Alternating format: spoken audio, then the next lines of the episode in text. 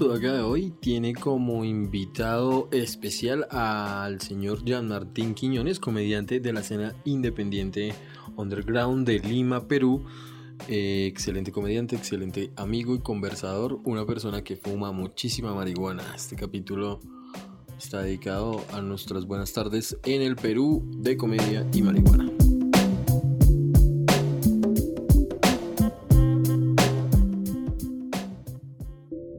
Estás? ¿Dónde andas? ¿En qué parte de Perú andas? Ahorita estoy en Lima.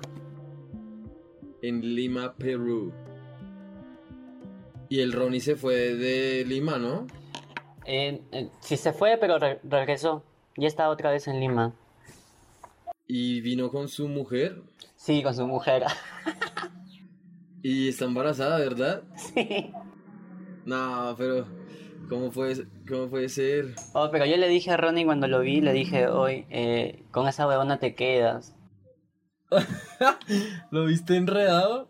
Sí, además yo le dije también que iba a tener eh, su hijo con esa huevona y el huevón me decía, no, yo nunca voy a tener hijos, estás hablando huevadas. Y, y ahora va a tener su hijo, weón. Y es que se veía muy enamorado. Eh, supongo, sí, sí se veía enamorado. Es que a veces creo que cuando te ves menos enamorado es con la persona que realmente te quedas. ¿Tú crees que esa es la lógica de Cupido? Creo que sí. Maldito Cupido.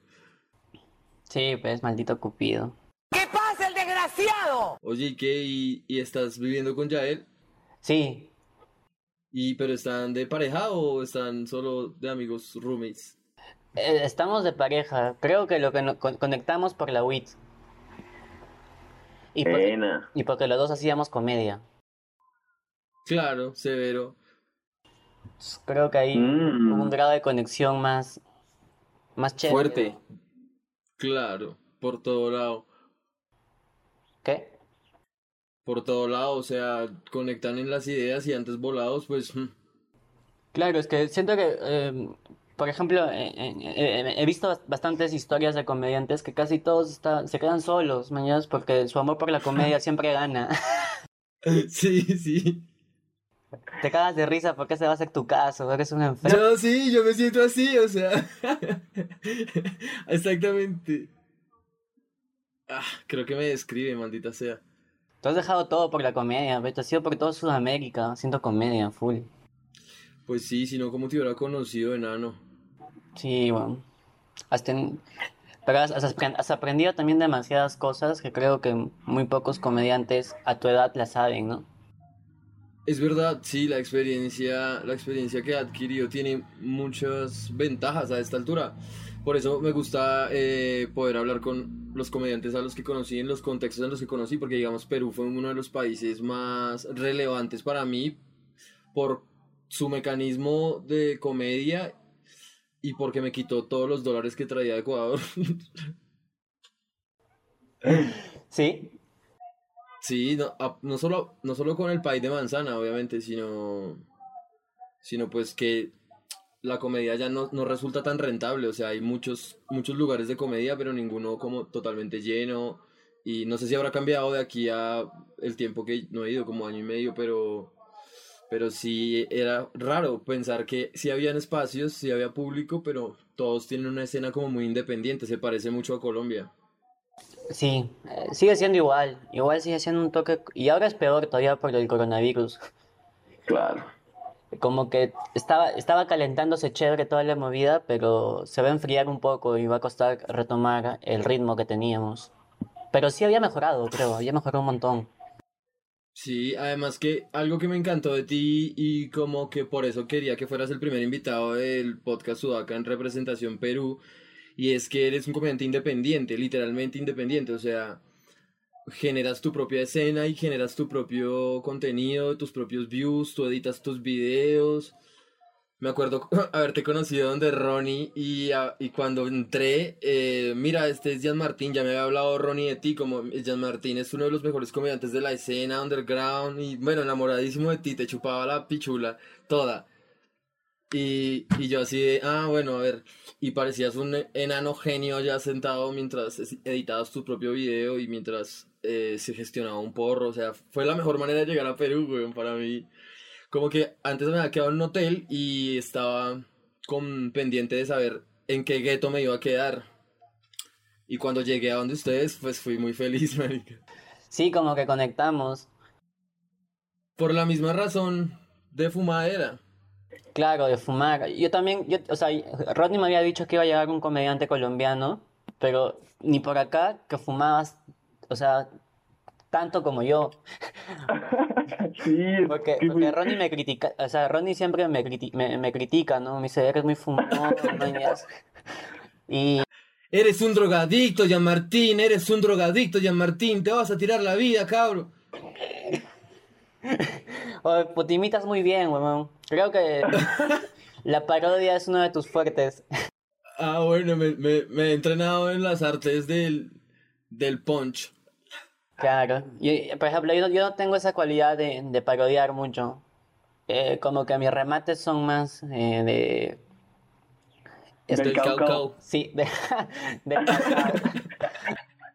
Ese chiste se lo he contado a varios comediantes por todo el continente porque, claro, me gusta mucho hablar de comedia y de lo que uno encuentra y, y de lo raro que resulta el humor desde cada cabeza. No solo es de cada eh, nacionalidad, sino específicamente desde cada cabeza. Entonces, ese chiste del caucao, si bien es un chiste muy peruano, huevón, porque el caucao pues es como muy de allá. E Igual creo que el plato se repite en otros lados, pero le dicen de otras maneras. Claro. Pero que hayas terminado describiendo con eso tu primer viaje de LSD y que hayas hecho ese remate de una historia fue mu- muy cómico y muy buena estructura de, de humor, digo. Sí, de, de hecho que lo, lo, lo, lo que más, ah, cuando yo veo comedia, lo que más me fijo no, es enfermedad, no sé, pero es las estructuras. Tengo una enfermedad con las estructuras. Siento que es fácil encontrar un patrón de, estru- de estructura y ese amoldarlo a, a ti. O sea, agarrar un patrón, una estructura chévere que ya viste que funciona, le cambias las vainas y, y, y lo usas. Creo que muchos comediantes hacen eso. Pero lo más sí, sí. lo más complicado es encontrar una propia estructura que nace de ti. O sea, que, que, que te vino de la nada, que te fluyó y que y creo que con eso es, eh, aportas a, a la escena porque haces algo distinto realmente. Algo Sí, distinto. real. Que también eso me, me gusta, por ejemplo, en particular de tu comedia y es que me resulta muy honesta, o sea, desde tu perspectiva personal y de tu manera de ver el mundo, sacas las conclusiones que sacas y eso no se ve en todos los comediantes, como que los otros hacen el ejercicio que tú acabas de describir, de identificar maneras y patrones, pero los aplican de manera general y con, con textos que no son, no son de ellos, sino textos muy genéricos como de las esposas y los esposos, de las suegras, de todos los temas más generales. Entonces, eso le quita magia mm, a la comedia. Creo que por eso conectas también con, con los seguidores que tienes. Tú haces tus propios shows y los llenas con tu cuenta de Instagram, ¿o cómo es? Eh, sí, o sea, yo eh, hago mis propios shows. eh, siempre los shows se llenan. Ahora como que cuando tú llegaste como que era yo solo.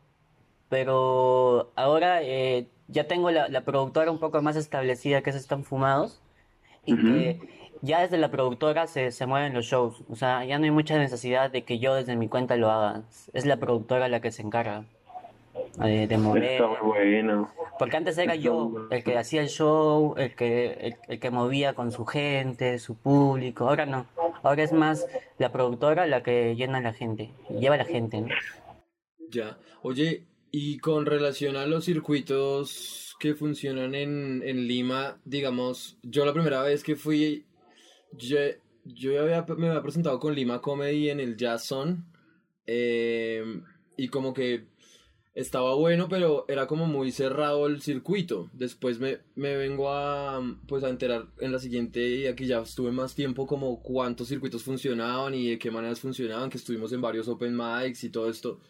Entonces, lo que me pregunto es, ¿cuántos circuitos pueden haber entre semana en Lima? Ahora ha crecido un montón. Por ejemplo, eh, en Miraflores, eh, que es donde, donde fuimos a hacer el último show. ¿Recuerdas? Sí. Sí, sí, sí, sí, que fue con lo que me fui para Chile, weón. Ya ese día, ese día, eh, ya en, e- en, en esa, en ese distrito, ahora hay como todos los sábados de 8 a, a 12, hay, habrán unos 10 shows. O sea, ha crecido bastante la, la movida. Claro. Ha crecido bastante, bastante. Pero yo no me presento mucho por esos lugares, porque esos lugares son como que el público es más... eh, no es tan under. En cambio, a mí me gusta siempre lo under, lo... El público más... eh, es como ir a un, a un concierto de, de, de ópera y ir a otro de, en un bar así medio, medio subterráneo de rock. ¿Entiendes? Ujú. En, en un bar así. Es, es distinto el público. Y el público también es, es distinto literalmente por la clase social, o sea, en donde es más fino todo y es más lindo todo, pues el público es mucho más refinado y recibe mu- mucho, o sea, recibe de una manera más hostil el material que nosotros tenemos que es más under, como tú dices. Claro, es sí, y, y, lo paja de- del público under es que te dan muchas libertades, tienen pocos prejuicios en la cabeza y te dan la libertad de hablar de lo que quieras. Y no se paltean, no, no, no, nada, simplemente son libres y también porque el público de están fumados es, es, es como que la gente que fuma marihuana como que tiene muy pocos prejuicios, o sea, la hierba y, y- y el profundizar tanto en ti a veces te, te va liberando de muchas cosas que tenemos en la cabeza. Y creo que esa gente Sí. recepciona más chévere todo. Es un buen público. El único problema es que- que a veces como están muy fumados se quedan pegados. Eso es verdad, sí, pero son gajes del oficio, digamos que hay que, que todo que tengan paciencia, además que normalmente se queda pegado el comediante y el público. A mí me gustó mucho el show al que me invitaste de Están Fumados precisamente, eh, y, y he visto que dentro de la movida latinoamericana, porque pues yo como que conocí todos los circuitos y todas las la como las tendencias de comedia latina, ahí ustedes son como la tendencia más fuerte a nivel de comedia legalize, digo, si otros lo tocan y hacen shows y tal, ustedes como que permanentemente en sus flyers y en sus temáticas mantienen la búsqueda de la legalización por medio del discurso cómico y eso me parece muy chimba, es como activismo chistoso. Eh, sí, pues, ¿no? Es que creo que eso es lo... Siento que todos tenemos etapas y justamente en la, en la etapa en la que estoy, o en la que, o en la que estoy ya bastante tiempo, justamente es mi etapa en la que eh, mi premisa es con mi comedia hacer que la gente eh, deje de ver de una manera fea a, a una planta tan hermosa.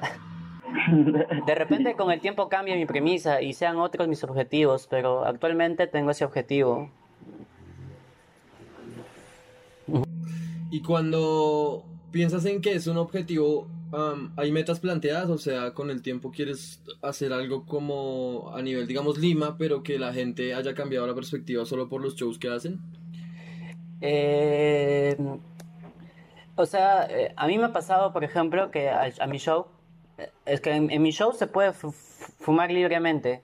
O sea, tú puedes ver el show agarrando tu porro y me ha pasado que vienen personas que, o sea, un fumón trae a una amiga que no es fumona, ¿entiendes? Y la chica entra palteada porque ve todo el ambiente under, oscuro, ¿entiendes? Humo.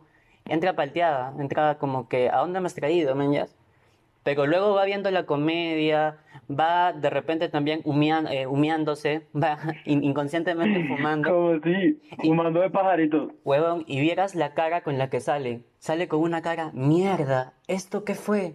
Y, y vuelven, y se vuelven fans, y regresan al show, y traen a más gente. Entonces ahí me doy cuenta de que mi chamba de, de liberar, de, de sacar la mierda de los prejuicios de la gente con respecto a la WIT, tiene, tiene, o sea, funciona, ¿entiendes? No, Claro. no, no, no, no estoy equivocado. Claro, ¿no? Y lo, lo mides, lo mides de manera súper real. Es, es- eso es un medidor eh, totalmente tangible, marica, que una persona salga de ahí sonriéndole algo con lo que entró teniendo miedo. Eso no pasa en muchos casos en, y ni en muchos contextos. Pues, marica, qué chimba. Yo, yo sí te felicito. Acá en Colombia, por ejemplo, estamos lejos de, de poder tener una realidad así donde todos podamos fumar porro y estar como chill, porque la sociedad sí le tiene también bastante prejuicio a las cosas. Pues, Y, y, y lo paja también de Están Fumados es de que eh, no es un show para que el comediante vaya a dar risa. Es un show también para que el comediante se divierta. Yo he visto cómo comediantes han estado tan fumados que puta, se han quedado pegados en el escenario y, y, y, y la gente se acaba de risa porque la gente entiende. Cuando siempre me dicen, oye, ¿qué pasa con el comediante? Yo digo, puta, desde el nombre lo dice todo, están fumados. y, a un Claro. fumo le puede pasar. y la gente entra en esa onda, en ese juego, ¿entiendes? En el juego de que todos estamos fumados en el show, todos. Claro, todos, literal. Y tú, has como host, porque tú normalmente eres el host, ¿has tenido problemas para pilotear la noche o tus rutinas? ¿Has tenido así un blanqueo que tú dices, mierda, fumé mucho y creo que no debía hacerlo? Sí, eh, lo que yo, sí, me ha pasado, sino que yo tengo costumbre siempre de cuando estoy en el show y veo a alguien con un porro muy grande, me bajo del escenario, le digo que me invite, fumo unos cuantos hits y regreso al escenario a hacer mi rutina. Y un día había un huevón que estaba con un bong. O sea, un bong grande, porque la gente va armada, o sea, va, se sienta, sacan su bong, sus rislas, su pipa, o sea, dan armadazos, están con su grinder, desmoñando en la mesa y van comiendo también, porque también en el bar venden alitas. Lo paja también es de que eh, la comida de Perú no sé si sea muy rica, pero he visto mucha gente que venía de otro lugar y que se sorprende con la comida. ¿Estás loco? ¿Te crees pendejo?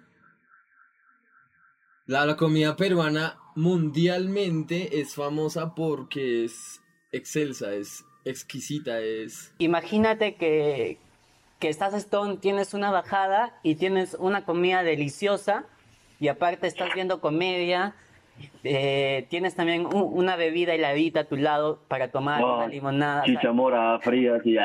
es como que la gloria. Y, ah, por ejemplo, hace poco vino un comediante colombiano y se presentó en Están Fumados. Y se presentó en mi nuevo formato, porque ahora Están Fumados tiene diferentes formatos legalize. Ya, no, ya no es solo uno. Eh, tengo diferentes formatos. Y, y se presentó. ¿Cómo, cómo formato se explica ahí cómo? eh, por ejemplo, tengo un show que se llama The, Roll- The Rolling Stoners. ¿Ya? Y el comediante eh, rolea su porro en el escenario Ujú. y comienza a hacer su rutina fumándolo. Cuando se acaba el porro, Ajá. acaba su rutina. Qué buena, yo quiero estar en ese, Jan. Sí, y el show se llama The Rolling Stoners. Y tengo varios formatos. Tengo otro formato que se llama Go Pato, que es un formato también locazo, pero ese sí lo tienes que ver en vivo, no, no te lo puedo explicar. Y, y, y, y, y la cosa es que el, el comediante no, no fumaba, pero su flaca sí. Y, y la cosa es de que su flaca puta la pasó bravazo, bravazo. Y, y lo locazo fue que siempre sorteamos eh, productos canábicos en el show, al finalizar el show. Y ese día sorteamos un Happy Brownie. Y, y, ella- y la flaca ganó, la, la flaca del, de Eco. ¿Conoces a Eco Álvarez? Eco Álvarez, claro, sí, sí, lo conozco, obviamente. Encima le di, ese día le di un pin de Están Fumados para que te lo lleve a Colombia. No sé si te lo dio.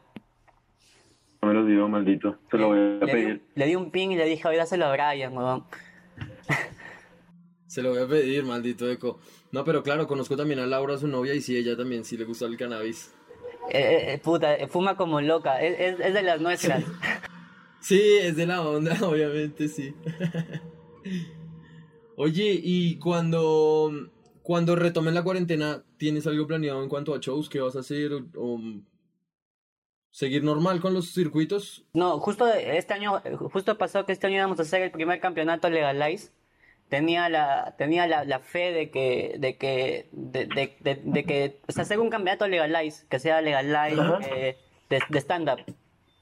Sí. Y, y nada, mi sueño era ver a los mejores comediantes de jurados fumando su porro, eh, deliberando el show. eh, a, cada, Tú sí sabes soñar, Jan Martín. cada uno le quería dar un joint así grandote para que analicen bien al comediante y no se equivoquen en su decisión. Que dijera así, jurado. Sí, pues. Pues espero que la, la cuarentena se, se corte rápido porque yo creo que lo que mundialmente tiene ansiedad, en ansiedad a los comediantes es no podernos presentar, es algo tan vital. Después de que uno se vuelve comediante y empieza a ejercer los escenarios, se vuelve vital ir a un open mic, probar material, escribir líneas, probar líneas, no sé. Sí, se vuelve muy vital. Muy, muy vital. ¿Cuántas veces te estabas presentando a la semana antes de pandemia? Tres veces a la semana.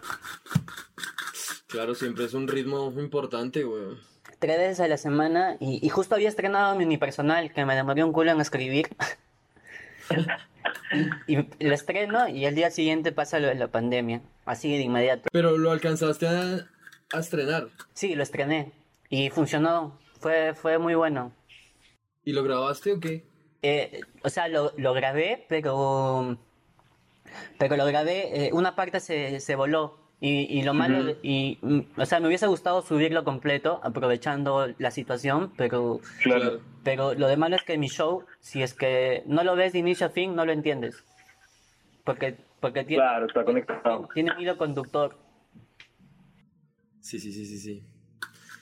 Y por ahí callbacks, que normalmente uno al principio siembra cierta información que después le permite desarrollar callbacks o, o running gags que, es, que si uno no dice o, no, o la gente no, no ve, no, no, no se contextualiza. Sí, justo mi, mi show está dedicado al callback. Eh, y tiene una metáfora bien chévere. Eh, sería chévere que al- algún día lo veas. Seguro, wow. Voy a ir algún día otra vez cuando pase esta pandemia. Sí, de todas maneras, acá te esperamos con, con todo lo que te gusta. Con mero, mero fuma. Quiero una pipa de pay de manzana. Soy un poco, un poco marihuanero si a alguien le queda la duda. Una pipa de pay de manzana, si se puede conseguir eso. Como un bonk de pay. No sé, es algo fetichudo para los marihuaneros, pero sí. A mí, algo que me apasiona, por ejemplo, de haber viajado y encontrado personas como tú, es eso, como empatar con marihuaneros. Como que no es fácil. vi- como sí, hacer amigos en otro país con, con la misma cultura, pero yo creo que tú te diste cuenta que nosotros fuimos como demasiado brothers, o sea, por, por la por la sola esencia, lo que tú decías que no de los marihuaneros que no hay prejuicios, como que no tienes ahí unas barreras eh, marcadas o algo así, sino conoces a las personas y conectas desde la sensación de la weed, que es una sensación mu- como muy energética, ¿no? De sí como energética, cuando sientes la energía de la otra persona y sabes que todo bien y que hay confianza porque son almas buenas o algo así. Creo que también lo que pasó fue que, aparte de fumar bastante los dos, es que eh, tú, eh, o sea, amas a la comedia un montón. Porque hay comediantes que hacen comedia simplemente porque quieren ser graciosos y quieren tener, eh, o sea, quieren, o sea, pero su principal motivo, motivo no es la pasión por la comedia, sino creo que ser graciosos, llenar shows, generar dinero, ¿entiendes? Ese es su motivo, pero creo que tú eres un apasionado, apasionado de la comedia porque te has ido por toda Sudamérica y todo. Y yo a mi forma también creo que en Perú, también a mi forma, a mi manera, le he metido a mi pasión. No he hecho lo que, por ejemplo, si en, en Perú quieres llenar un show fácilmente, le pones un nombre comercial, eh, tipo tema de parejas, y el show se vende y se llena. Y, pero yo también me he ido por un, un lugar under que para mí era desconocido y que inclusive actualmente lo, lo ven como extraño, como un lugar Sí. bien under acá en Perú, ¿entiendes? Que, y que no existía, además, esa escena under no existía acá en el Perú, siempre era todo muy light, o sea, muy de shows eh, tipo Miraflores, ¿entiendes? Sí, en el jazzón, en restaurantes finos, todo caro. Claro, todo caro, pero Yo- Yo me voy por ese lado también, Yanni, es a que uno debería apostarle a producir para la gente del Snables, o sea, porque la comedia nace desde el underground, no solo acá, sino en Estados Unidos históricamente y eso, pero, pero en serio nace desde la necesidad de una persona harta de muchas cosas, de decir las, la- las verdades y de drenar sus emociones por medio del micrófono. Y así como el arte, digamos, de la música también tiene esa misma particularidad, la comedia aparte tiene una camisa de fuerza que es la que nos pone en problemas, pero también nos da aciertos y es pues tener que hacer reír. ¿Cómo, cómo crees tú que, que encontraste la risa? O sea, ¿en qué momento te diste cuenta que lo tuyo era hacer reír a la gente? Es que yo, yo repetí de, de grado en, en segundo de primaria, en, en, en, o sea, en segundo O sea, empezando cagándola. el colegio, claro, repetí de grado y, y, y mi mamá, no sé si lo hice inconsciente o conscientemente, me puso en el mismo colegio a repetir Y todos se burlaban de mí porque había repetido, o sea, me agarraban de bruto, de idiota. Entonces, un mecanismo para mí, para defenderme, era de, de hacerlo reír. Y como que lanzaba chistes y desde ahí eh, como que el humor se volvió inconscientemente parte de mi vida. O sea, ya comencé a usar el humor para absolutamente todo. Mm, y, y desde ahí, creo que desde ahí comenzó. Creo que siempre el humor te nace a partir de una desgracia que te pasa en la vida. O sea, hay un punto de quiebre que dices, mierda. Y ahí pf, se te abre tu cabeza y te das cuenta que los chistes son la solución para muchas cosas en ti. O sea, que te puede ayudar a muchas cosas. A ser feliz. Porque cuando haces un chiste y la gente se ríe, que es feliz. Sí, yo, sabes que sostengo una teoría de que el, mejor momento de una persona, independientemente de, de su estado, de salud o de ánimo y tal, es, es reír. O sea, cuando alguien se está riendo es un estado de bienestar total. Y literalmente a nivel cerebral genera endorfinas, o sea, está todo muy bien cuando uno se está riendo. Es el mejor momento. Independientemente si tienes sida o cáncer, o, o, o eres gordo, o eres bajito, o eres negro, o eres blanco como que la risa es, es un factor común que nos, que, no sé, nos adorna, digamos, hasta el más feo sin dientes se ve bien riendo. Claro, siento que, por ejemplo, si, si a mí en algún momento me diagnostican cáncer, puta, yo hasta cuando pueda voy a hacer chistes, voy a subirme al escenario. O sea, no me va a importar, dije, voy a decir ya, ya fue, pero mientras pueda, le voy a dar con todo, man, ya. Eh, eh, Eso me gusta, creo, de la comedia. Creo que es la, la diferencia que tú encuentras ahí entre un comediante que hace esto por hobby y un comediante que hace esto por convicción y por, por modus vivendi, o sea, porque quiere que esta sea su manera de vivir y porque ha sido su manera de vivir durante un rato. Lo que tú dices de hacer reír desde muy pequeño para, para como convivir con la sociedad que, se, que resulta ser muy hostil. Normalmente, o sea, desde pequeños, lo que tú decías, marica, en segundo grado tienes que darte cuenta que el mundo es así, hijo de puta, y que todos quieren verte como bruto y que nadie te tiene compasión, sino te tienen, es bullying. Entonces tienes que aprender a defenderte. Y yo también me identifico con que la risa sirve para eso desde... de- ojalá más gente entendiera que si se ríe de sus problemas, soluciona sus problemas. Es verdad. La risa. La risa, todos. oh, oh. Pero es que es un fenómeno, marica. La risa es como un orgasmo, o es como un pedo, o es como un erupto, es como. No lo puedes evitar. O sea, es algo que sale. La risa. Sí, pero eh, sí, pues es verdad. Igual yo considero que eh, yo considero que estoy enfermo por enfermo, enfermo de la comedia. Y siento que la comedia es una enfermedad buena para mi salud. O sea, y tú estás llevado de la, de la comedia. Sí, me, me encanta. Todo el día eh, paro escribiendo chistes, mi cabeza para pensando en chistes y lo que no puede ser consta. eh, creo una situación y digo, esto lo puedo grabar.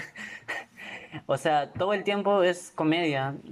Hasta cuando estoy peleando, eh, discutiendo con alguien, manjas, eh, en, en vez de decir algo, eh, o sea, en vez de... Ofensivo. sigo lanzando chistes y lo peor es que eso hace que se ofendan más todavía.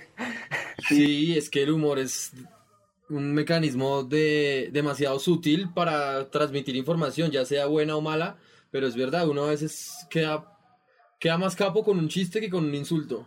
Claro, es verdad. Aunque normalmente a los chistosos nos parten la cara después de decir algo genial. Es verdad.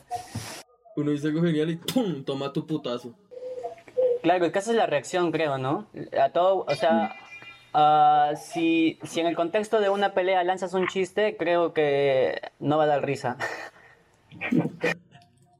Depende, porque es que hay gente que le interesa, o sea, hay gente que igual está presenciando las peleas, pero le interesa más la intelectualidad que la fuerza. Solo que, solo que pues igual la fuerza está, o sea, la fuerza nunca se ha ido. Históricamente la fuerza siempre se ha utilizado.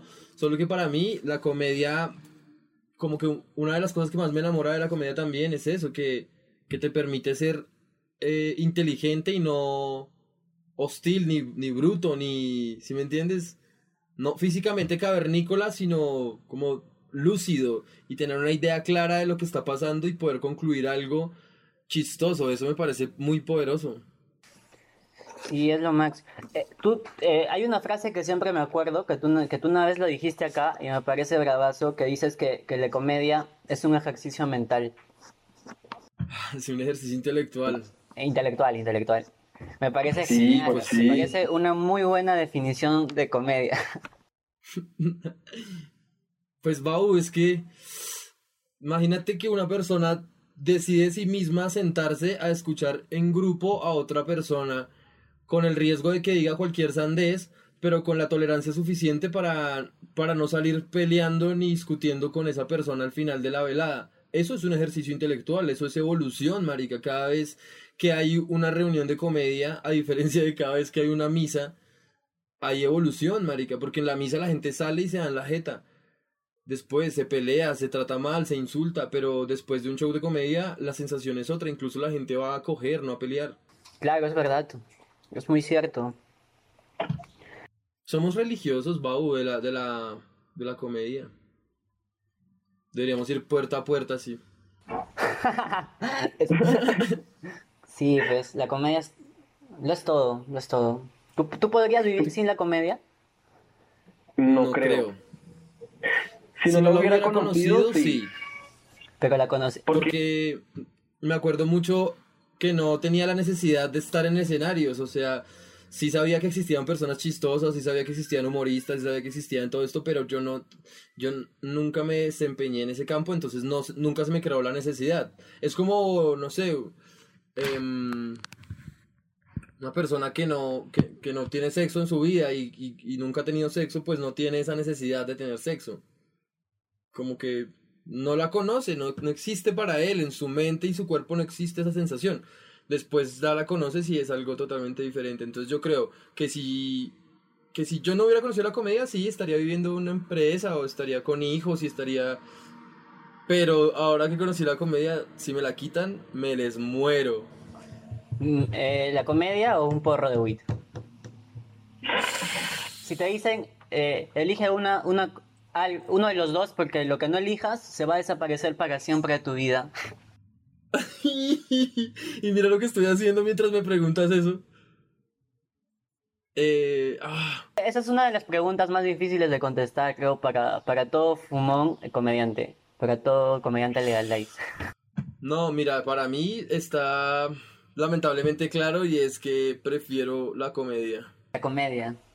Sí, sí, sí, sí. Es, la- es lamentable porque de hecho la marihuana ha sido un maridaje para estos años de comedia. Ah, ya es como si me estuviera despidiendo. No, pero ha sido un maridaje para estos años y para la vida. La marihuana en general me encanta como ritual y como medicina. Pero sí, la, la, la comedia me, me libera de otras maneras. Sí, ah, yo siento que, que ¿Y tú? Por ejemplo, yo, yo, yo me pongo o sea, yo lo tendría que pensar bien, bien, bien, bien. Porque siento que, por ejemplo, esta cuarentena eh, no lo hubiese tolerado tanto si no fuera por un, porro de wheat. Porque me, me ayudaba mucho, me, me, a veces había, había, sino que yo sufro de ansiedad y a veces estoy, estoy, no podemos salir, acá en Perú no se puede salir. O sea, si sales a cierta hora te, te detienen y todo. Sí. Porque hay un estado de emergencia. Y ya vamos como tres meses y medio encerrados. O sea, so- o- o 93 días. O Sí. sea, Sí. solo puedes salir a comprar cosas y nada más. Abastecerte y de vuelta. Y, y fumar un porro te, te ayuda, o sea, te, te da tranquilidad, te da paz, te baja las revoluciones. O sea que tú no sabes ahora mismo, tendrías que pensarlo unos días antes de tomar esa decisión. Tendría que pensarlo, sí. Eh, porque la, la- la comedia es mi vida, pero siento que la WIT también... eh, siento que las dos cosas que me han salvado la vida son la comedia y la WIT.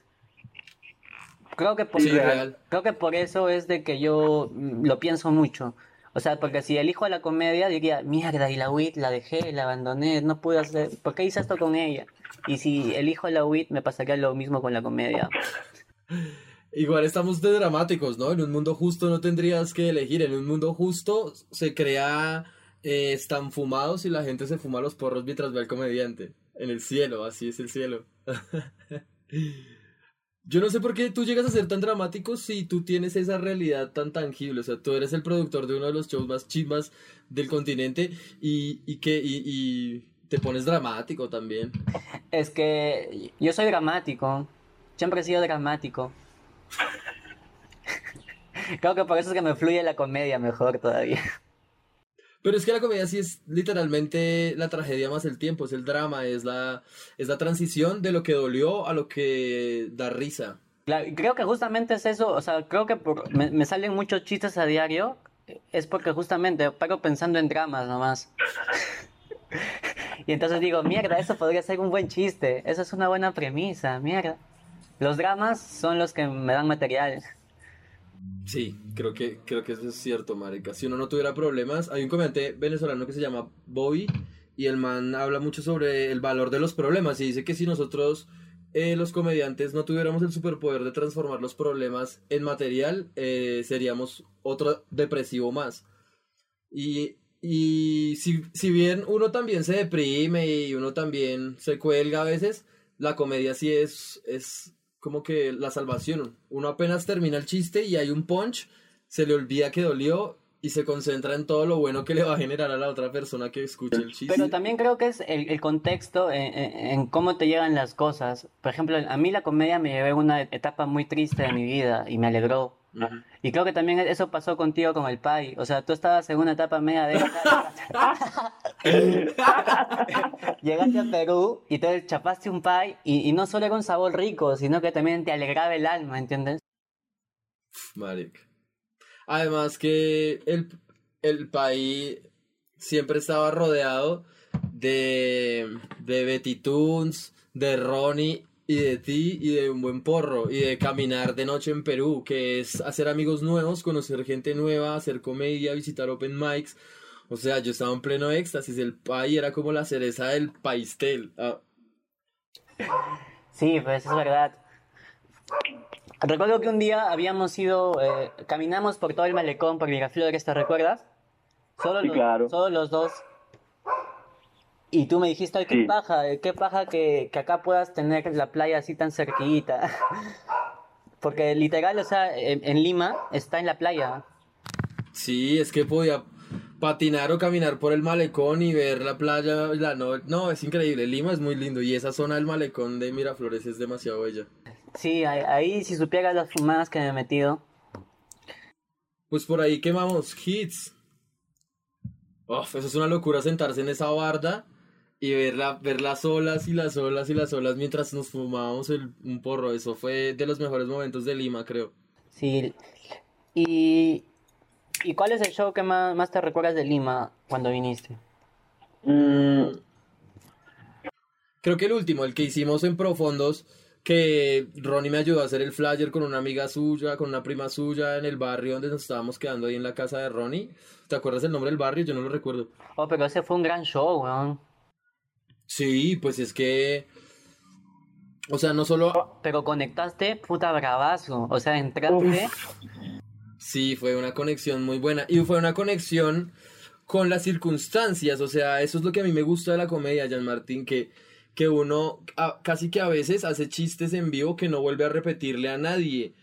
Incluso, porque para mí, ojo, hay otra cosa, la comedia no es solo en, en el escenario, como que tú sabes que a veces hemos estado como conversando y en la sala sale un chiste o dos chistes sobre un tema digamos, los remates que le hacíamos a, a Beto por su enorme pene y todo eso, son chistes que nunca llegaron al escenario, pero que igual son chistes, entonces se fabrican en vivo para un contexto específico y, y esa se me hace que es la magia de la comedia, que son las palabras adecuadas en el momento adecuado que desbloquean esa risa. Entonces cuando uno conecta, y en ese último show que hice allá conecté tanto por la necesidad de hacerlo bien para los que habían participado y para los que me iban a dar sus soles para irme para Chile. Sí, fue muy bueno. Bravazo, sí. Yo creo que tengo la nota de voz de ese, de ese, de ese show, porque yo iba grabando como el audio de los shows que iba haciendo por cada lugar y lo recuerdo con alta alegría ese show, weón. Porque aparte la gente ayudó harto. Al final, yo no me acuerdo si fue en ese show o donde que la policía estaba molestando y que nos tomamos fotos con la policía. Y, y ese día, ¿te recuerdas que antes de subir eh, no- nos lanzamos un, un, un porrazo grandote?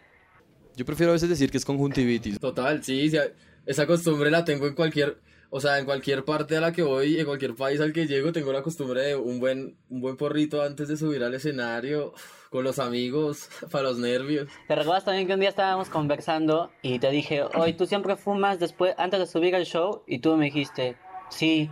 Y luego te pusiste a pensar y, y me dijiste, hoy creo que ya no lo voy a hacer porque creo que cuando fumo soy gracioso y cuando no, no.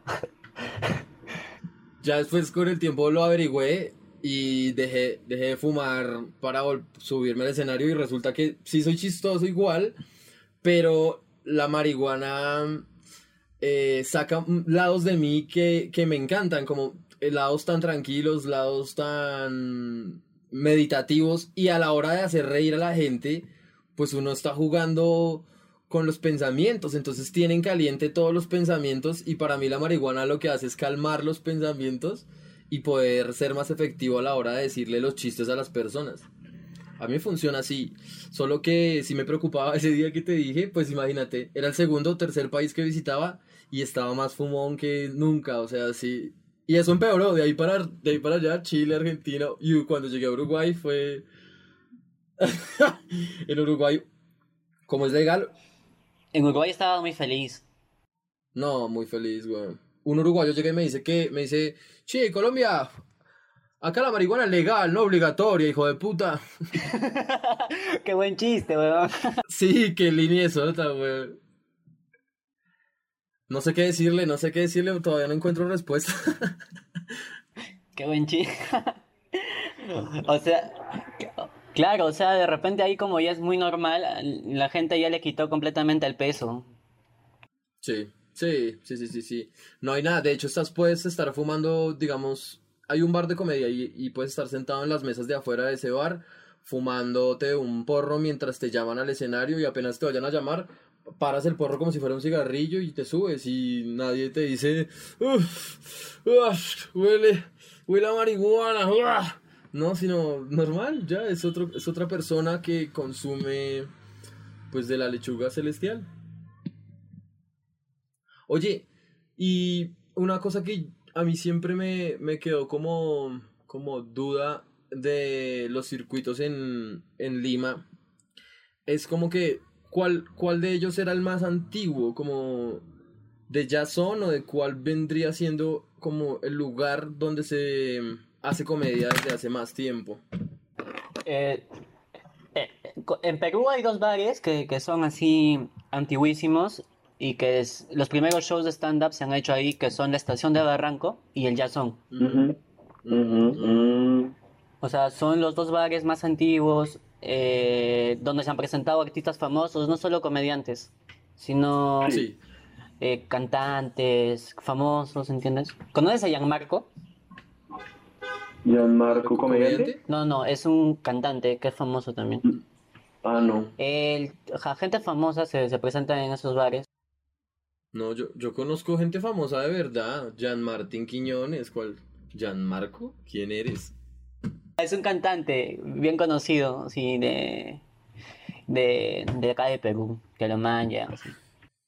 Oye, pata, pero ap- hay otra cosa que me gustaría, un lado que me gustaría que conociera la gente que va a escuchar el podcast de ti, eh, aprovechando no solo al comediante, sino a la persona. Tú eres aparte como poeta, te gusta mucho lo romántico, las letras, como... mm, Sí, eres, eres pro paz, pro amor. Eh, eh, siento que, o sea, yo, yo a mi come, o siempre, por ejemplo, me demoré mucho escribiendo mi show porque no encontraba la metáfora para meterla a mi show. O sea, esa metáfora que englobe todo el show, porque eh, a mí me gusta mucho que, que, que, que mi comedia tenga poesía, porque siento que la poesía hace sentir otra sensación que no, que no te hace sentir un chiste, ¿entiendes? Eh, no- eh, un chiste te puede hacer pensar, pero eh, los poemas calan en ti, ¿entiendes? Y, pero no me gusta leer tal cual un verso, o sea, yo podría leer un, un poema, ¿entiendes? En el, en el escenario, pero no, lo que yo hago es eh, agarrar la metáfora de mi poema y meterla dentro del chiste. Como el chiste del Caucao. El chiste del Caucao Sí. tiene poesía. Tiene poesía. Más allá de, de comedia, tiene poesía. O sea, en algún momento eh, del chiste yo calo en las personas. Porque eh, tengo una parte, un discurso en, en el que digo las razones por qué el, el pata eh, cocina el caucao. Y entonces esa parte es poesía. Y, y, y por eso me gusta mucho em, mezclar en mi comedia o meterle toques así de poesía eh, dentro del- de mi rutina. Sí, a mí se me hace que eso, eso es una característica fuerte tuya y es que eres buen escritor, o sea, te gusta botar lápiz y, y un buen lápiz también se refleja en el escenario. Capaz hay comediantes que tienen buen lápiz y hay comediantes que solo tienen buen delivery, buen cuerpo, pero en tu caso utilizas muy bien ambas y aquí como me nace una pregunta y es si tienes referentes gringos o referentes de dónde, cuál es tu comediante favorito o en quién te inspiras para crear o alguna de esas preguntas artísticas. Eh, me, me gusta mucho eh, Sam Kinison. Sí. Eh, me gusta, tam- me- o sea, muy aparte de, de- de sus chistes y de su estilo, que creo que es, es único, porque el huevón gritaba y puteaba al público de una manera muy, peculi- muy peculiar. Me, me gusta su historia, porque él antes de ser comediante era eh, eh, un, un, un predicador de la palabra de Dios. sí. Y, y siento que justamente el, el predicar tanto tiempo la palabra de Dios le dio esa herramienta de, de poder, de no tener miedo de hablar a las personas de una manera así tan... Porque lo- los huevones que predican la palabra de Dios, o sea, te dicen las maneras con, con tanto énfasis, Tienen un delivery muy mal parido. o sea, porque te quieren convencer, ¿entiendes? Y te pueden vender cualquier mierda, pero te quieren convencer y quieren que caigas. Y, y- y siento que esa fusión hizo que la comedia de Sam Kinison sea tan chévere y tan única. Y por eso que me gusta mucho. Y en español, ¿tienes alguna persona que digas como, no sé si en Perú, weón, la verdad, yo no quisiera ser como mm, ofensivo de ninguna manera, pero siento que el ki cómico en Perú no es tan alto como en otros países. O sea, tú eres un gran exponente de la comedia, eso lo tengo claro, y tus chistes me divirtieron mucho y fui muy objetivo a la hora de reírme de lo que me tenía que reír y a la hora de, de decir, puta, qué huevón. Ah. Pero no sé si haya en tu país otro comediante aparte de, ti, esto de pronto es pretencioso decirlo, pero que también tenga una vara alta, que tú digas, sí, la verdad hace chistes de buena calidad o se esmera en escribir o... Eh, mm, sí hay muy buenos, muy muy buenos. O sea, eh, no son demasiados, pero hay comediantes muy buenos. Eh, por ejemplo, eh, yo, yo, yo inicié haciendo comedia eh, con... Para mí es uno de los mejores comediantes del Perú, que Ajá. se llama Juan Sánchez. Es, tiene una comedia única, que si tú la ves, te quema el cerebro, así. Y, y también comencé a hacer comedia con otro comediante también que es mi amigo, que se llama Omar Jeffrey, que Ajá. también te caga la cabeza. Es un huevón que hace comedia corporal, cor- corporal. O sea, eh, todo lo hace con el cuerpo. Sus remates son con el cuerpo, todo. Y, y lo paja es que o sea, la gente que a veces trata de hacer cosas un poco distintas, a veces en, en- en un lugar en el que, por ejemplo, no está muy desarrollado el stand-up, llegan a ser un toque incomprendidos. Claro. Y no solo por el público, o sea, no solo el, el- el público sí te puede aceptar, pero a veces los productores de comedia te juzgan. Por- Claro. porque un productor quiere que su show salga pum, pum, pum. Él, él- él no quiere que, que, que, por ejemplo, hayan dos minutos de no risas. Y si tú le explicas y le dices, pero es que es mi estilo, yo quiero hacer esto porque, porque es mi onda, pero al final de todo hay risa, o sea, simplemente es el camino a llegar al punch, ¿entiendes? Pero no, los, los productores quieren pum, pum, pum, pum, pum, la aterriza es el termómetro de todo y tienes que hacer lo que al final ellos quieren, picadito, pum, pum, pum, pum, pum, pum, pum, así Sí. y, y, y a veces te cortan las alas. Pues esa, esa también fue una de las razones por la que yo decidí hacer mi, mi propio mi, mi propia productora, mi propios shows. Ya, Ajá. eh, esos dos comediantes, por ejemplo, son muy, muy buenos. Y yo con ellos eh, formé una productora que hasta ahora existe, que se llama Frutitetías. sí, tú me dijiste frutitetillas. Frutitetías. Y, y Frutitetías es el, es el open mic más, con más tiempo de vigencia en el Perú. Es un open mic muy, muy chévere. Y, y lo paja de, de, de, de- de- bueno, de los frutitetías es de que lo que te dije al comienzo, que ellos tienen la filosofía de, de, de crear propias estructuras. O sea, es la filosofía de ellos. Ellos no, no se ciñen al patrón de, de las, de, las, de las estructuras que ya existen y, y, ense- y no, ellos crean siempre sus propias estructuras. Justamente yo tengo esa filosofía por, por la filosofía que teníamos en grupo, de que para nosotros eh, realmente lo valorable en la comedia es que realmente tú te saques la mierda por generar tu, tu, tu propio camino, ¿entiendes? En tus propios chistes. En cambio, es muy sencillo agarrar una estructura ya hecha o una maqueta y bajo eso construir a seguro, ¿entiendes? Ajá, sí. Sin riesgo de nada, sin apostar nada. Claro, en cambio, eh, justamente yo aprendí con ellos y en grupo en general tuvimos siempre esa filosofía. Y de ahí también parte el nombre, Frutitetías. Toda la gente nos criticaba, nos decía, "Oye, ¿cómo van a ponerle un nombre así? Y lo peor es que el logo éramos nosotros, eh, éramos unas frutas con sus tetillas acá, peludas. Y, y si te pones a pensar también, Frutitetías no tienen nada que ver con stand-up comedy. O sea, nada. O sea, son como que... Y justamente también por, porque siempre hemos tenido esa filosofía de, de partir de nosotros, de escarbar en nosotros, de sacar todo lo, lo posible de nosotros.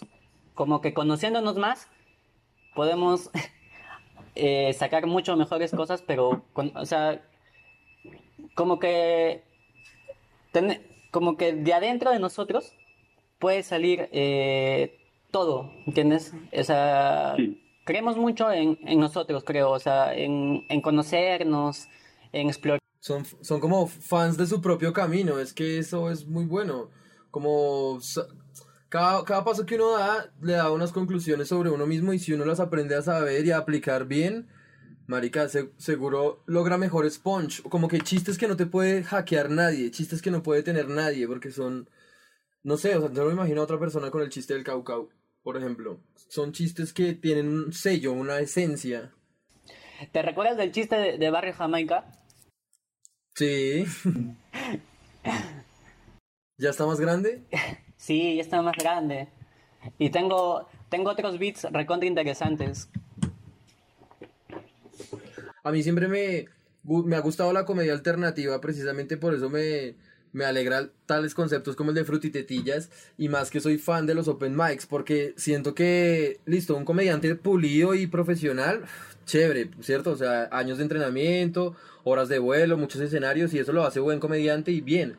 Pero el comediante en el open mic, así sea el comediante experimentado o el comediante nuevo, tiene esa... mm, esa inseguridad de, de si la idea es buena o es mala. Como es nueva, lo siento, no sé cómo va a salir porque los caminos de la comedia ojalá fueran siempre directos a la risa. Pero a veces uno antes de llegar al punch tiene una cantidad de ideas que resultan hasta estúpidas, donde uno mismo como comediante dice, yo por qué estoy pensando esta, esta estupidez. Pero después se desarrolla y se vuelve un chiste y ahí es donde empieza a valer la pena. Creo que valoro por eso más los open mics, como Frutitetillas y otros, no sé, en, en, en Chile hay uno que se llama La Fábrica de Salchichas, eh, en Argentina hay otros open mics como de la silla eléctrica, la jam de stand-up, que son directamente disponibles y dispuestos para que el comediante eh, esté tranquilo a la hora de probar el material. Y creo que, creo que mm, los caminos del open mic no mienten, como que si un comediante quiere saber, o una persona quiere saber si es comediante o no, que se enfrenta a los open mics es la forma más efectiva de saberlo. Es verdad. Y eh, sí, pues los open mics lo son, lo son todo. Y siento que eh, los open mics, eh, bueno, desde mi punto de vista, el open mic es el espacio donde más disfruto hacer comedia. Porque voy con la emoción, voy con, así con una emoción grande de que, mierda, esta noche puedo conseguir un gran chiste. Y cuando saco el chiste y funciona, digo, wow, tengo otro más, mañana. Y es una emoción única, creo. Sí. Sí, porque es algo como, la gente no, de pronto no lo, no lo sabe, no lo entiende, pero es algo como tan intangible. o bueno, de pronto se puede poner en, en las letras y en el cuaderno y tal, pero un- tener un chiste nuevo es como cuando juegas un videojuego y, y avanzas en tableros y te puedes com- comprar más armas y te dan más monedas para comprar más armas y armaduras y juguetes y gemas. Entonces, cuando compras más gemas tienes más poderes. Entonces así son los chistes nuevos. Cada vez que uno tiene más chistes, solo crece como comediante y cuando va al escenario solo resulta ser más divertido para los demás. Pero es un proceso tan, no sé, orgánico, de práctica, digo yo. Es como cuando el carpintero tiene un pedazo de madera y días después tiene un caballo la- lacado y, y tallado y tal. Así lo hizo, pero tiene un proceso detrás. Claro, es verdad. Oye, ahora que me acordé que te pregunté como los cómicos tuyos así peruanos que te gustan, me acuerdo mucho que ustedes como Colombia, o sea, Perú y Colombia se parecen muchísimo en estructura eh, de gremio, digamos, como está funcionando el gremio. Eh, ustedes también ah, en algún momento de la historia con los cómicos ambulantes como que tuvieron una gran trayectoria de comedia en la calle, en plazas, en aire libre, como ¿tú recuerdas algo en especial de ellos? ¿Los tuviste en algún momento en el radar cuando empezaste a hacer comedia? Eh, eh, o sea, sí, sí los he visto. Los he visto, eh, he ido a ver varios de sus shows. Algo que me encanta de ellos es su, su, el tema de, de, ener- de su energía. O sea, la gente está caminando por la calle, o sea, hay un montón de ruido, hay un montón de distractores, pero no sé qué tienen que conectan con el público y hacen que les preste, les presten ple- plena atención. Plena, plena atención. Es como que están entrenados para que cualquier persona, en cualquier lugar, en cualquier ambiente, les pueda prestar una atención única. O sea, yo, yo siento que estando, por ejemplo, en, en su lugar de ellos, eh, me, me meto un bombing. Mm, Nadie me escucharía, nada. Es, es, es, es un... Eso es lo que me caga la cabeza de ellos. Ahora, el tema de su comedia, mm, mm, desde mi punto de vista, el- los, los primeros cómicos ambulantes de la época de los se- 80s, 90s, 2000, no, 80s y 90s, ¿no? Eh, tenían una comedia, así sea de pueblo, ¿entiendes? Una comedia muy inteligente, a su forma, a su manera, muy, muy inteligente, que tú sentías, wow. Pero ahora los que han salido, eh, simplemente lo que hacen es salir, a veces disfrazarse de mujer y contar chistes repetitivos que ya, que en el pasado los cómicos del comienzo lo- los hacían. O sea, cuentan los mismos beats y los hacen ahora. Entonces, Uf. o sea, la comedia se ha quedado estancada. Ya no es, la comedia de los cómicos no me parece la que era antes, que habían gente muy capa, muy, muy capa. ¿Y qué, qué crees que... o a qué se deba ese fenómeno de que hayan disminuido el talento o la creatividad, digamos, a ese nivel, los cómicos ambulantes de ahora? Creo que es eh, eh, la zona de confort.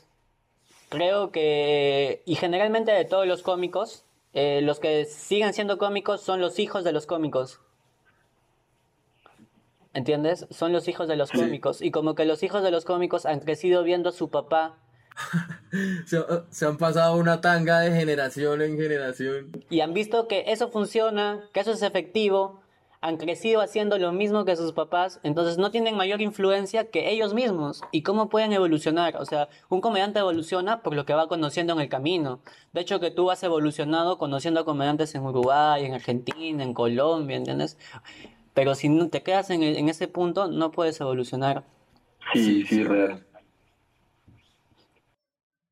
Bueno, y como que en algún momento de la carrera de Jean Martín has tratado de hacer comi o sea, como comedia en la calle o no, no te interesa, no te llama la atención, no, no.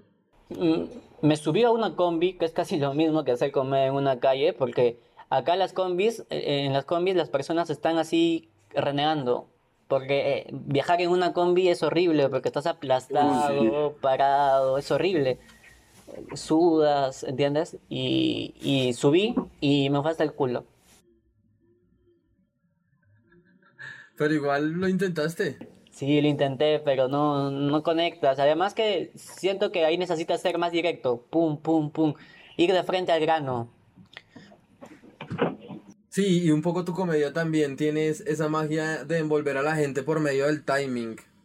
Del, timing lento, del timing em, meditativo. Yo, yo siento que eso le, em, le resta voracidad a, veces a, nos- a nosotros, a los comediantes marihuaneros. Como que podríamos ser más, más, más energéticos o más, qué sé yo, pero qué pereza. Como que estamos muy fumados. Es que siento que te, te da cosas y también te quita cosas. Sí, te da cosas y te quita cosas. Toca encontrar el equilibrio. El equilibrio, claro. Pero es que es un proceso. O sea, en el camino tú lo vas a encontrar. Porque también, o sea, también va, tu, tu- o sea, tu- tus costumbres también van evolucionando, así como tu comedia. Claro, sí. Sí, uno también madura con. El comediante madura con la comedia. O sea, el, los chistes que yo tengo hoy o que tú tienes hoy no son los chistes que vamos a tener dentro de, no sé, un año, dos años, diez años. Claro, no. Son otros. Y, y, y encima de repente cuando lees tu chiste antiguo ya ni conectas con él. sí. Te sientes basura por haber dicho eso en algún momento. Sí, yo por ejemplo veo chistes de cuando comencé y digo, wow. No, no me gustan. Qué asco. O sea, siento, y siento que en el futuro va a ir pasando así, ¿no? Claro.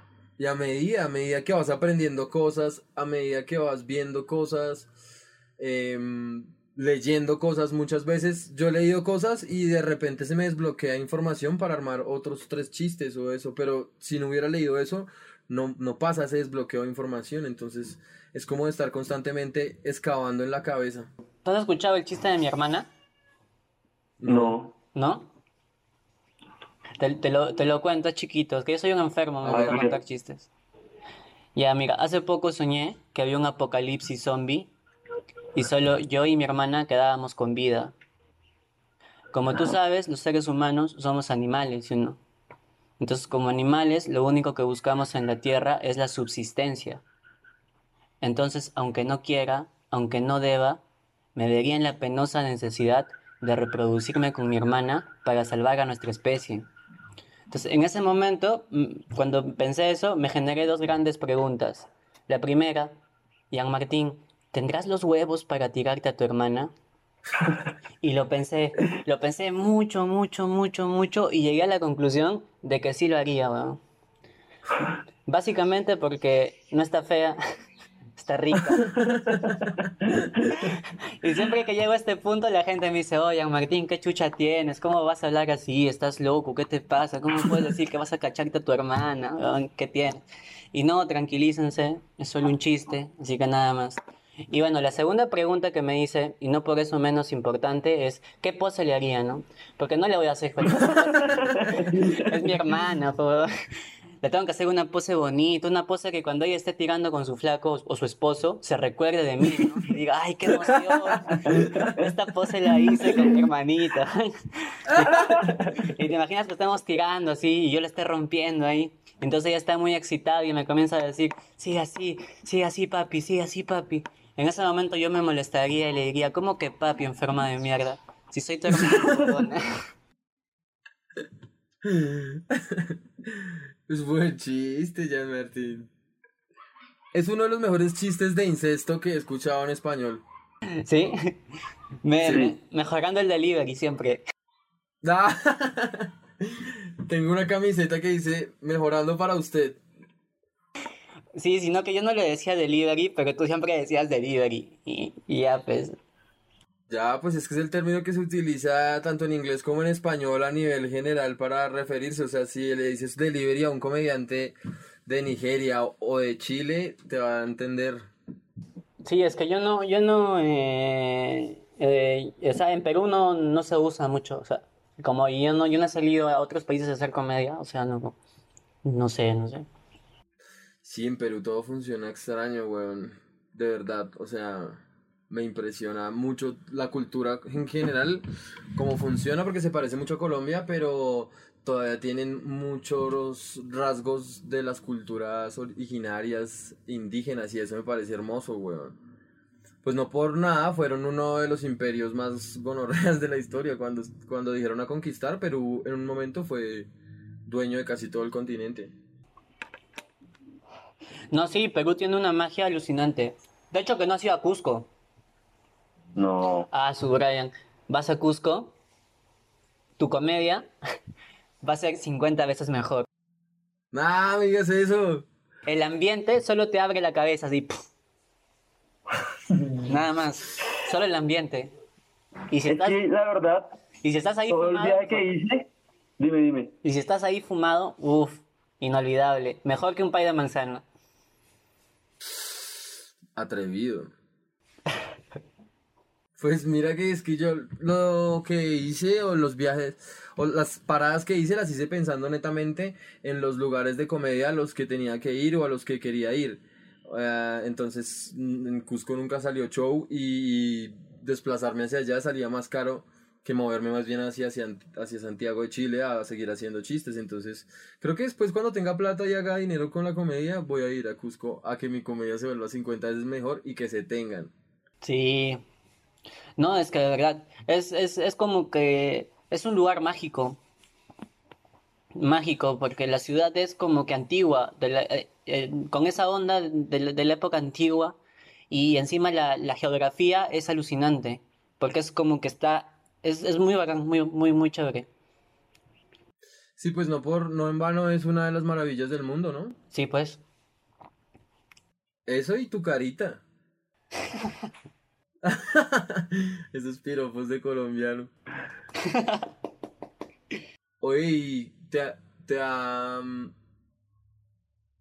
¿Qué más te iba a preguntar? Espérate porque necesito...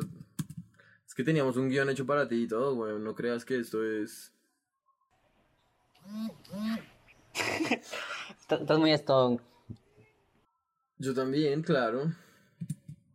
Pero es, es normal, en un pedazo de la... O sea, llevamos como una hora de entrevista y... o de charla y como que mm, fumamos de manera permanente, además. Buena hierba, me acuerdo mucho de la hierba de Perú y me trae buenos recuerdos de pulmón, me da tos nostálgica. Yo recuerdo que tú eras como un roller que me seguía a todo lado, porque sacaba un poco de weed, te daba el paper y en un segundo ya estaba hecho, o sea, no lo podía creer, era tan rápido que decía, es uno de mis talentos, weón. Pegarlo, mientras, rolarlo mientras patino.